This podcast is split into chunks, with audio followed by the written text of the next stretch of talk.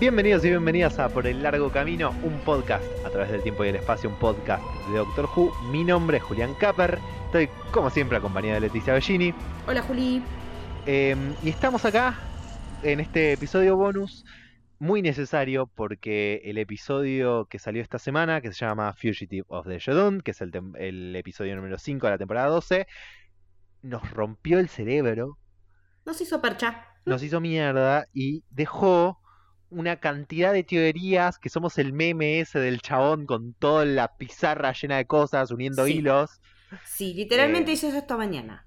Eh, Eh, pus- sí. Me puse a escribir teorías y atar y tachar y no volver a, a- a des- a destachar porque no, no podía ser. Y a medida que íbamos hablando por WhatsApp y vos ibas tirando otra, fue como, ah, esta también. Ah, no, esta no porque era cosa. Y, y era como, no, no, no daban las cuentas por ningún lado y necesitamos tener un poco de orden en esto. Así es que, por eso-. Lo vamos a intentar, no sé si lo vamos a lograr. Bueno, por eso hacemos este episodio bonus para hablar pura y exclusivamente de qué pasó, de, de qué, qué data tenemos y, y qué puede pasar con todo esto. Sí, porque no sabemos cuándo se va a resolver tampoco. Tampoco. Al momento de grabar esto no tenemos idea. Así que solo Puede nos ser el capítulo que viene o puede ser la temporada que viene. Sí, porque como ya sabemos está confirmada la próxima temporada con Jodie Sí. como doctora, así que puede que esto se dé para largo el famoso arco que pedíamos, nos lo están dando. Y Querían arco, Tomás. Tomá, Ay, te lo revoleo por la cabeza. arranquemos con algunos datos, algunas cosas que se fueron mencionando en el capítulo que son claves Hmm, para teorizar, digamos. Sí, hechos, digamos. Hechos, información que fue tirando. Hmm, o, o- o cosas que vimos que indicarían otras cosas. Sí. La doctora desentierra la TARDIS y la TARDIS es la TARDIS. Es una caseta de teléfono de los 50 Sí. de Inglaterra, eh, como elige el doctor que se quede cuando se rompe el Chameleon Arc. Sabemos que es la TARDIS caseta telefónica azul. Exacto. Eso lo sabemos. ¿Qué quiere decir esto? Cuando William Hartnell se roba la TARDIS lo ve, y que lo vemos en The Name of the Doctor, eh, se roba la TARDIS y tiene el diseño clásico de la TARDIS, que es como una Sí. cápsula extraña. Sí. Y después, durante Classic, sabemos que eh, durante la época de William Hartnell, si no me equivoco incluso, Hmm, cayó en el 63, que es cuando empieza la serie, se disfrazó de caseta telefónica y al doctor Hmm. le gustó y decidió no arreglar el Chameleon Arc y dejarla así. Bien. Entonces, esto significa que no estamos hablando de una regeneración previa a First. No debería. No. No, debería ser una regeneración previa a Hartnell. No debería hacerlo a menos que haya una vuelta de tuerca extraña, pero de la cual no tenemos pistas De la tampoco. cual no tenemos información y no tenemos de dónde sacar como para decir, no, es previo a Hartnell porque no. No tenemos con qué hacer eso. No. Pero bueno, primer dato, debería ser una regeneración posterior a Hartnell, en el caso de que sea una regeneración del doctor. Una también- regeneración también, si hablamos de la, del ciclo de 12 originales. Exacto. Lo cual nos lleva a otro problema, Sí. porque cuando en el que acabamos de mencionar tenemos de Doctor, Clara entra a la línea del tiempo del Doctor, al time stream que está abierto como una herida abierta en Hmm. esta tumba de la TARDIS, De las cosas más hermosas que nos da visualmente la serie, además. totalmente. Hmm, em, ella dice, yo entré a tu time stream y me separé en millones de pedazos y, y fui salvando a todas tus caras y las vi todas. hmm. Excepto la de John Hart en ese momento, porque estaba oculto en la, en la Guerra del Tiempo que estaba Sí. con, que tenía time lock. Sí, Ella no, no podía entrar no ahí. podía ver. Y además que el doctor lo oculta Sí. hasta que se Por, meta la- el ti- por las suyas lo está ocultando ahí. Claro, Él pero, elige ocultarse. claro, pero no lo puede ocu- ocultar todo. Él lo puede ocultar hasta ahí, pero aparece en ese momento. Porque Lo ve como hay- de espaldas, ¿no? Eh, sí, se da vuelta. Se da vuelta en. el- es el último plano Se- de ese capítulo. Se da vuelta, tenés razón. Em, pero porque después de que Clara salva todas sus vidas, Clara queda perdida en el Ujú. time stream, ese desierto donde los doctores corren, Hmm. es ella perdida en la totalidad del time stream. Y ahí no lo puede ocultar. Ahí no hay ningún lugar al cual entrar. ¿Dónde esconderse? Exacto. Y ahí lo ve. Pero no ve claramente a la Ruth Doctor. No. Entonces uno dice, che, ¿cómo puede ser una regeneración perdida entre Harnell y Matt si Clara no lo vio? Sí. De vuelta, debería haber una vuelta extraña con el canon si este fuera el caso, lo Sí. cual no lo sabemos. Y de lo cual vamos a hablar dentro de un ratito cuando citemos una nota que dio Chibnall. Exacto. Em, Otro de los puntos que nos da que pensar es que la Ruth Doctor no reconoce el Sonic. Cuando le dice, ay, ¿qué es ese chirimbolito que tenés tan lindo? Es Sí. raro. sobre todo porque el, el Sonic existe desde Second en adelante. O sea que, desde el segundo Doctor para acá, todos tienen Sonic. Y ella no lo tiene. No sabe Ah, ni siquiera qué es. Es que no queda. Como que queda claro, pero no queda claro, ¿viste? Sí. Como que capaz no. No, no- No reconozco la forma, pero debería reconocer el, el- la, la utilidad del objeto y Pero no ella le dice como que no lo necesita, como que ella es inteligente. Sí. Más o menos entiende qué es. Sí, porque la gasta bastante. Es como que la está tratando bastante de tarada todo el tiempo. Pero es raro. eh, eh, Se, se siente como que no lo reconoce. Es uno de los puntos más ambiguos. A diferencia de lo que hace el Word Doctor que los, que los Lo goza los jode, otros sí. dos, Y pero lo tiene y lo usa. pero lo tiene y lo usa, ella no lo tiene No lo y quiere. no cree, que lo va, no cree que lo va a necesitar tampoco. Después, no tiene que ver con la ubicación en el tiempo, específicamente, Sí. sino con el contexto donde existe la Ruth Doctor. Hmm. eh, y donde existe Gallifrey también, porque empecemos por Gallifrey. Sí. Lo, lo que hablan ellas de que, bueno, ustedes tienen que ser de mi pasado porque Gallifrey sufrió una guerra y después fue destruido de vuelta. Sí. Y, para ustedes Gallifrey está bien. Y de hecho, pareciera que, que, Kat, que Kat está trabajando para Gallifrey. Claro. O sea que está trabajando para un planeta que para nuestra doctora ya está en ruinas y no existe más. Claro, y que incluso siento que de- no dicen nada, pero siento que debería ser previa a la Time War incluso porque Sí. No todos pueden, por lo que entendemos, ir y venir de ese, de ese universo burbuja. Sí, el Pocket Universe, ¿no? Claro, e incluso ellas no saben de la guerra del tiempo. Y el Pocket Pareciera Universe que es, una, es una consecuencia de la guerra del tiempo, así que Claro. claramente no está en un Pocket Universe. El Master habló del Pocket Universe, sí. Sí, Le dijo Sí, en sí, esa sí, linda burbuja que lo dejaste congelado o algo así. exactamente, sí. O sea que el Em. Master sabe de todo eso y esta gente no. Exacto, eso es un dato también para. Dato, de dato que será de vital importancia. Hmm. Em, pero por lo menos el contexto que vemos, ok, trabajan para Gallifrey. Eh, incluso lo de la Sí. medalla de servicio, que después nos enteramos que es Mm. del doctor y no de, y no de, de Lee. Sí, Ella prestó servicio sí. especie- Incluso, sí, ella se ex- eh, hace como una especie de exposición al Sí. respecto. Dice, yo solía trabajar para acá. Es un trabajo del cual no te podés escapar, al que no le podés rajar, no- por más que no lo quieras hacer. Una especie de Black Ops de los Time Lords. Sí, una cosa muy Yo pensé en eso más que nada por su actitud, bélica, muy bélica. muy bélica. Sí. Ahora vamos a entrar más con las teorías, ¿no? Pero, ¿cómo existe un segundo Gallifrey en este momento? ¿Dónde existe un segundo Gallifrey en este momento? Porque, porque, a ver, eh, empecemos, eh, dejemos esa pregunta colgando y empecemos con Hmm. las teorías. Sí. Hay dos que para mí son las menos probables, porque las dos tienen que ver muy con el canon específico de Classic. Sí. Una es una que uno de nuestros oyentes, ahora no tengo el nombre, eh, pero no, nos la acercó y después la, la vi repetidas un par de veces. Y que, que tiene que ver con algo que se llama, con, con otra teoría, es una teoría con una teoría, Hmm. que viene de la que se llama temporada 6B. Ah, sí, algo estuve leyendo al respecto. Cuando Second se regenera en Third, Second lo hace obligado por los Mm. Time Lords. Los Time Lords fuerzan su regeneración como, como, em, como castigo en un juicio. su sentencia. Como forros que son. Como forros que son. Y la cosa es que cuando en el siguiente episodio, eh, la siguiente temporada, si no recuerdo mal incluso, Mm. aparece Pertwee, es la primera vez que lo vemos. Nunca vemos a, a, a convertirse en Pertwee. No vemos la transfiguración. No la vemos. Solo vemos a, a Second perdiéndose en la oscuridad y como que algo le está modificando la cara, como que le empieza a hacer Mm. muecas, como que le está pasando la regeneración, pero no vemos que se convierta exactamente.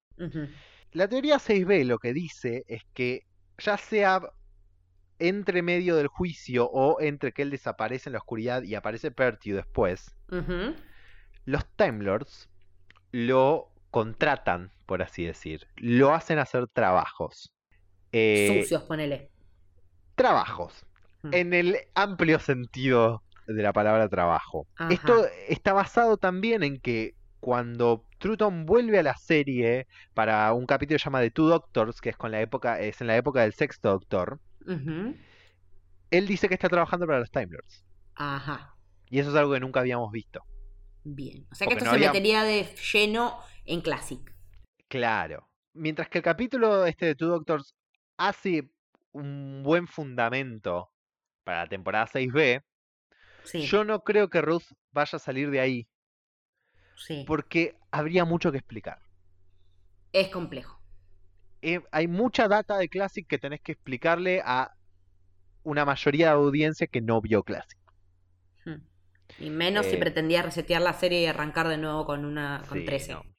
Me parecería, eh, me parece muy improbable esta teoría por eso. Es piantavotos. Es piantavotos, total. Sí. Em, de la mano hay otra teoría que es la teoría de The Other, que tiene que ver con los padres fundadores de Gallifrey. Sí. Se manejó durante Classic la posibilidad de revelar que el Doctor era secretamente The Other, uno de los padres fundadores de Classic. De, de Em, Gallifrey, perdón. The Master habló de los padres fundadores Sí, en la versión de, de Sasha. claro. em, Dijo, los teoría- padres fundadores de Gallifrey nos mintieron. Exacto. Esta idea que existía realmente entre los productores no se llevó a cabo al final. Ujú, Eh, iba a suceder con el séptimo doctor y no sucedió. Pero ahora la gente está diciendo como, uh, bueno, capaz tiene que ver con eso. O Hmm. sea, hay claramente cosas ocultas sobre el pasado del doctor si esto de The Other fuera real. En algún lado leí también alguna teoría que hablaba de que podía ser el Baleyard.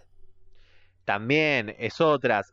Eh, Lo que tiene de Valiard, que, que- que surgió también, es que cuando hablan de Valiard hablan sobre como una regeneración posible. Sí, La existencia de Valiard es una, un posible outcome de la vida del doctor. Pero no es que sí o sí el doctor se va a convertir en el Valiard. claro. Es una Puede que sí, puede que no. Claro. Pero de vuelta, todas cosas que tienen una cantidad de, Hmm. de mitología, de Classic, que explicarle a, que explicar todo eso dentro de la serie para el que no vio Classic es Sí. un montón. Por eso Sí. las veo improbables. Hmm, Y dejamos volando lo del temita este de Gallifrey. Sí. Porque mi pregunta es, para nuestra doctora, Gallifrey está destruida en el universo burbuja. Sí. Pero esta doctora y esta Commander Gat Sí. vienen de un Gallifrey. Los contrató un Gallifrey. Un Gallifrey vivito y coleando. ¿Cómo coexisten dos Gallifreys al mismo tiempo? Es que eso va de la mano de la pregunta cómo coexisten dos Doctors al mismo tiempo. ¿Sí? Porque Kat lo dice claramente, esto está mal. Y no es la primera vez que lo vemos. Ya vimos muchas veces, muchas, desde Classic hasta Sí. ahora, muchos doctores juntos a la vez, muchas tardes juntas a la vez. Porque incluso Ruth Doctor le dice, no te voy a dejar más cerca porque las dos tardes van a hacer un efecto no sé qué. Sí. Entonces no la voy a acercar más, pero ya vimos dos tardes una al lado de la otra. Sí, a ver, es algo con lo que normalmente Doctor Who juega luz, juega sueldo para Sí. poder hacer los especiales donde los doctores se juntan. Y es simplemente como, uh, bueno, che, todo Sí. esto es medio un quilombo, pasó algo raro, tipo una Sí. vez con, vamos solo a New Who, ¿no? Pero Sí, en el 50 aniversario es el momento, el, que, los, el que los junta, el que rompe el tiempo para juntarlos. Sí, En, en Twice Upon a Time sí. eh, es que ellos trataron de no regenerarse al mismo Al tiempo. Dos versiones de él Hmm. rompen el tiempo porque trataron de evitar regenerarse al mismo tiempo. Y tienen tanta influencia en el universo Sí. que eso rompe el tiempo. Eso me lleva a mí a una teoría, que la Bien. vamos a nombrar dentro de un rato. Claro, Que creo que es en la que ambos coincidimos. totalmente. Sí. Otra de las que sí me parece ya proba dentro del campo de lo probable es una que nos sugiere una oyente, Mr. Cafeína, que es que sea una regeneración escondida Sí. de- dentro de, de su primer ciclo Hmm. y que los Time Lords hayan hecho algo Hmm. Para que no se Para acuerde ocultarla. Sh- Hmm. para ocultarla, para que no se acuerde Jodie, para que no aparezca dentro del time stream Hmm. cuando entra Clara, como que si este fuera el caso, la serie va a tener que dar una cantidad de explicaciones Sí, para mostrar que esto, que esto funciona. sí. Y eso tiene que ver también con lo que dijo Chibnall Sí. en la entrevista, que lo podemos mencionar ahora, Sí, que es, nosotros estamos contando una historia y hay muchas cosas de Doctor Who que van cambiando a lo largo del tiempo. Pero también soy muy consciente y estoy muy al tanto de la continuidad y es una cosa hermosa. Pero las historias son piezas de ficción que siguen sucediendo, se desarrollan, evolucionan y mi trabajo es ser valiente con la manera que elijo para contarlo y divertirme. básicamente un voy a hacer lo que se me cante el culo. Sí. Entiendo que existe el canon, pero si tengo que hacer lo que haga falta para contar mi historia y divertirme, lo voy a hacer. Es como yo, es como ustedes confíen un poquito en mí, Sí, que yo conozco, que yo sé lo que es la continuidad, sé que ustedes piensan que la continuidad puede ser un problema, sí, y, y lo tuve en cuenta para escribir esto. Pero de todos modos, voy a hacer las modificaciones que yo sienta necesarias y que tengan un sentido para escribir una buena historia. A mí lo que me pasa es esto. Un showrunner para mí tiene el derecho a hacer lo que quiera con la serie. Y totalmente. con el personaje. Puede hacer lo que se le cante. Él es el Sí. dueño en ese momento. eh, los dueños de la serie eligieron para que él sea el responsable. Él es el capitán del barco ahora. Totalmente. Puede hacer lo que quiera. Para mí la línea está en cuando te metes con el laburo de otros. Sí, Si vas a develar, que es lo que ya veníamos hablando un poco con el temita del Timeless Child y que todo lo que conoces es una mentira, que claramente se conecta con esto. sí. Si vas a develar que el pasado del doctor no es como él piensa, es peligroso. Porque hay el laburo de gente ahí. Hay las Sí. historias que escribió gente. Entonces, va a tener que jugar por un pasillo muy angosto. Sí. Que yo creo que puede, ¿eh? no, no creo que sea imposible. Es cuando volvemos al que huevos Chibnall. Totalmente. Por muchos motivos. Sí. Pero con cuidado. Mm. Yo creo que lo del Timeless Child va a tener mucho más peso del que creemos. Sí. Sí, sí, sí, sí, sí. Si me decís hoy, yo te digo que el Timeless Child es el Doctor. Ok. Yo creo que voy a llegar a venir por ahí. ¿Querés explayarte? Y con esto de todo el tiempo está girando a mi alrededor. Todos vuelven. ¿Por qué a ella? Sí. ¿Por qué ella está como centro desde el cual pivotean todas las demás personas, todas las demás circunstancias? ¿Por qué la van a buscar a ella? ¿Por qué ella recuerda esa situación en la que vimos esas torres en Gallifrey, pero no más que eso? Sí. Porque no nos pareció que fuera, bueno, solo un flashback. A mí me da la sensación de que realmente nos estaba acordando de algo. Ok. Entonces creo que puede llegar a tener que ver. No sé, con la teoría del Lauder no la conocía. Puede llegar a estar bueno si lo hacen bien. Y puede llegar a no requerir demasiada explicación si le metes el nombre de Timeless Child a eso. Claro, entiendo. Ok. Y puede llegar a tener que ver, tal vez, con el por qué rajó de Gallifrey. Ok, también. Uf, esa me da un miedo. Porque eso se- de eso Sí. se habló en Eso es un. De eso sabemos. eh, Claro, eso, ahí de vuelta se está metiendo un poco. Porque lo último que hizo Moffat antes de irse Sí. fue darle un motivo al doctor de por qué se robó la TARDIS en primer lugar. Eh, me parece también que estuvo un poco corta cancha. Me parece que cuando estás cerrando un ciclo tenés que abrir puertas y no cerrarlas. Eh, Russell no le dejó puertas abiertas. Yo creo que sí. Es que en realidad Moffat vino a hacer borrón y cuenta nueva con un montón de cosas. A ver, cuando sacó las regeneraciones nuevas, fue como... Todas y cada una. Todo eso está perfectamente justificado en la serie. Lo voy a defender. Es- está justificado, pero yo cuando lleguemos a analizar eso en su momento lo veremos. Hay momentos en los que siento que está justificado, hay los momentos en los que digo esto teclea. Y no es por hablar de, ah, los plot de Moffat. No, no es por ese lado. Digo por el tema de, ok, nos vamos a meter con esta, esta es jodida. Pero, Vamos. pero de vuelta, todos esos cambios Hmm. Son a futuro. Estás, haciendo cosas que, que modifican el futuro de la serie, pero no el pasado. Meterte con, de vuelta, con por qué se fue de Gallifrey. No, eso es flasheada mía, ¿eh? No es que no digo que vaya a suceder. No, no, no, totalmente. A, a lo que voy es, eh, en comparación entre los dos showrunners. Como que para mí, si ya alguien dio una respuesta que nadie dijo, che, esto está mal, Sobre por qué el doctor se fue de Gallifrey, muy conceptual igual. A ver, se puede Sí. trabajar alrededor de eso. Lo, Sí. lo que Twice Eh, Upon a sí. Time. eh, Algo así como si no está roto, no lo, si no está roto, no lo arregles. Un poco, sí, total. Eh, Si ya lo hizo alguien y funciona, ¿por qué vamos a decir, no, sabes que en realidad fue por esta otra cosa? Hmm. Me parece medio, no sé. na- na- Choto. mala Ibas a decir choto. Sí, iba a decir choto, pero bueno. Ustedes, nuestros oyentes del otro lado, nos mandaron, como estuvimos contando, algunas teorías. Voy a leer algunas. Varios van a lo mismo. Varias van a lo mismo. Ahora vamos a esa. Hmm. Empecemos con las que son diferentes. Sí. Me sorprendió que dos personas, una detrás de la otra, dijeron, deben ser clones. No se me hubiera pasado por la cabeza lo de los clones. A mí no se me pero ocurrió re. No se me había ocurrido ni a palos, pero no pode- podemos no descartarlo. Total, eh, Luciano dice, los Time Lords clonaron a The Doctor y Ruth es el resultado de ese experimento. Y eh, Víctor dice, deben ser clones, si no, oficialmente no entiendo nada. Nos sumamos a las teorías de los clones de Baby Yoda. Claro, van, tipo, están los de camino en Doctor Who. Vos sos un clon, vos sos un clon. Todos clones. somos clones. También Mauro, Maurolino dijo, es, eh, para mí esta regeneración es post-Jodie, pero les está mintiendo por algún motivo que no conocemos. Válido también, me gusta. Me gusta la idea esa. La- de, de, de Doctor Lies. Sí, eh, sí. Pero voy a, voy a contar ahora, ¿eh? En Sí. vivo. Una, dos, tres, cuatro, em, cinco.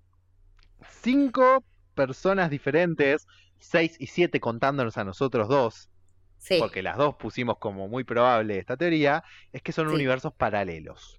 Hmm. Viene de la mano en la, la temporada pasada el Solitrack, Sí, eh, esta temporada los Kasabi, sí. Y si nos vamos a la época de Russell. el, el, el Pitts World o el de la bahía de Badwolf, como se lo conoce. Pero en esa misma nota que les leímos hace unos minutos, el señor Chris Kibnall no puede mantener su boca callada. Porque no nos deja tener cosas lindas. Por cada cosa, que, que quede claro en este podcast que dijimos más cosas buenas que malas de él en este podcast. ¿eh? Totalmente. Em, Nos, nos dimos, hicimos un 180 total con Total, desde que total. empezamos, chicos. La nota misma empieza con él diciendo que lo importante es aclarar que la Ruth Doctor es definitivamente el Doctor eh, y que no hay ningún ninguna cosa del tipo universo paralelo eh, ocurriendo y que no hay ningún truco. Literalmente dijo eso, Kibnall. Sí, nos taló el árbol desde la base. Que para mí primero es un callate la boca, nadie te preguntó. Déjame, déjame jugar. Déjame aterrizar y después dame algo tan inteorizable que me tape la boca. Claro, no, no, hay, no hace Ojalá no acertemos nada. No, no hace falta salir a decir, no, che, miren que esto no es. ¿Y sabes por qué lo hace? Lo hace porque esa aclaración de she's definitely the doctor es porque obviamente hubo gente que dice, "Eh, no, no es el doctor. Mm. Aunque fuera Pero, un- sí, en la misma nota dice, por eso le dimos el título que corresponde en los créditos. como se debe, está perfecto. Joe Martin aparece dos veces en los créditos. La primera como Ruth Clayton. Y abajo, introducing Joe Martin as the Doctor. Como todos los doctores cuando llegan a la serie. Exactamente. O sea que es el Doctor. Y si, Corta hu- la bocha. y si hu- hubiese sido un universo paralelo, sigue siendo el doctor.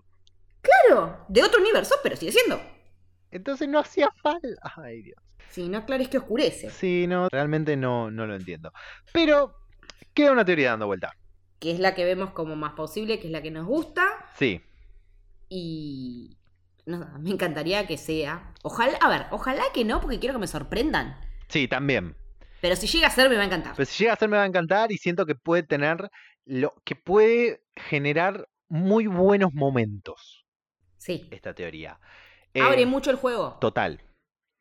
Em, estamos hablando de la posibilidad de que en algún momento de la vida del doctor, el continuum del espacio-tiempo se haya roto y la timeline de la doctora se haya partido en dos o más Y hayan, haya como una divergencia, como que su historia viene toda igual y de repente algo pasa con el tiempo que pum, se divide en varias.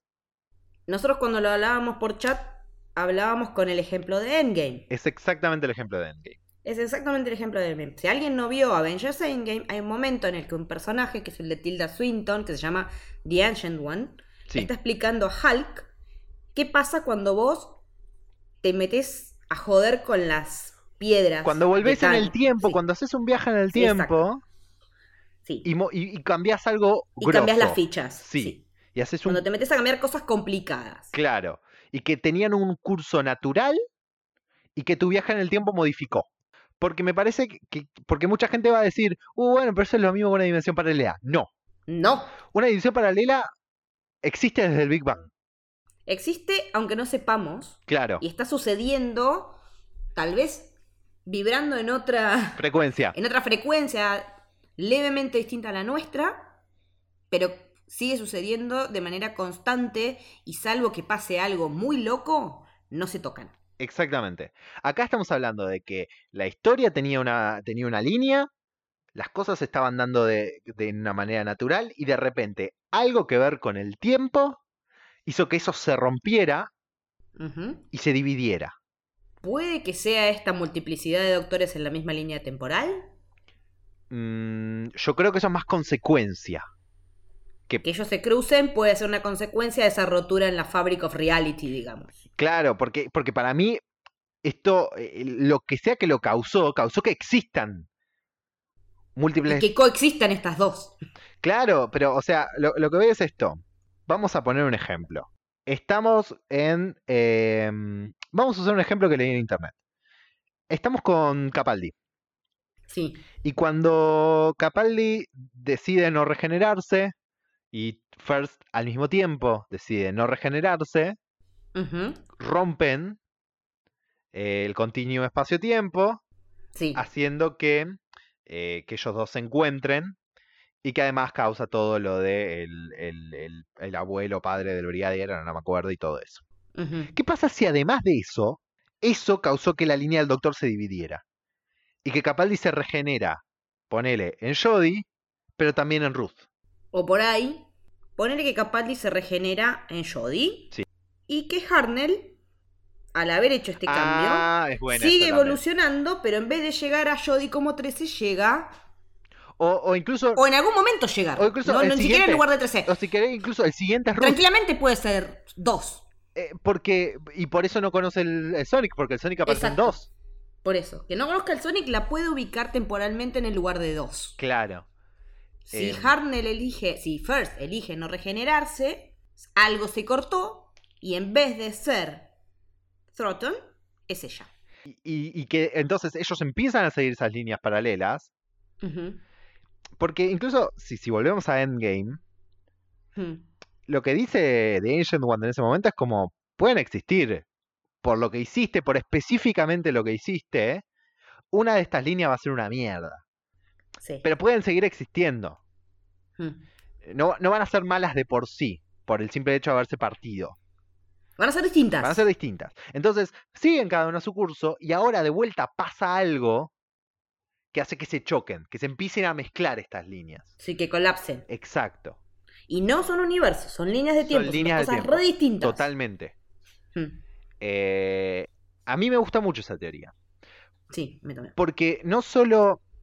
im- Primero implica que algo que es fácil de resolver sin generar líos en el canon. Porque simplemente se unifica y listo. Pero además, Sí. esa unificación genera momentos interesantes. Sí. Me hace acordar a el capítulo donde tenemos a la Amy joven y a la Amy vieja. Sí, totalmente yo pensé en eso. Porque, Mm. porque hubo un problema en el tiempo en ese lugar en el que están. Sí. Y tienen a una y a una. Y tienen. y, Rory tiene que, Básicamente tienen que elegir. Elegir, sí. Entonces. Pobre mi vida, nunca una fácil para él. No, nunca. si no es eso, es morirte. Se llama eso cagarle la vida a Rory cada vez que sea posible. Eh, entonces, me, me reimagino este momento donde no se pueden quedar las dos. No. Y, y, y, y que, y que incluso Ruth pudiera llegarse a sacrificarse. Sí, tal cual, sería insacrificable que es Ruth, porque no es la que renovó contrato para la temporada que viene. Eh, pero además, casi que hasta te podría generar un arco de personaje, porque empieza como esta que no quiere saber nada, y termina metiéndose en el tema y hasta sacrificándose para salvar el universo. Sí, yo me lo imagino muy en una onda War Doctor. Ok. Me lo imagino en esa. De renegada sí. a ser la que le toca apretar el Big Red Button. Sí. Y que a él se le genera un conflicto. Em, pero para mí, si, si tiene que ser algo de todo lo que hablamos, esta es la que me parece más. Em, más. Que, va a traer más cosas buenas. Sí, que puede traer cosas buenas y que puede no romper todo para atrás. Total. Siento que, como dijimos también, a ver, ojalá sea otra cosa y sea incluso mejor. Algo que no sea nada de esto que hablamos y sea incluso mejor. Pero, pero me parece que si van por este lado, va a estar buenísimo. Sí, puede llegar a tener cosas pielas. Recuerden que pueden encontrar a Por el Largo Camino en redes sociales como arroba largo camino pod, tanto en Twitter como en Instagram. Hasta la próxima, nos vemos la semana que viene.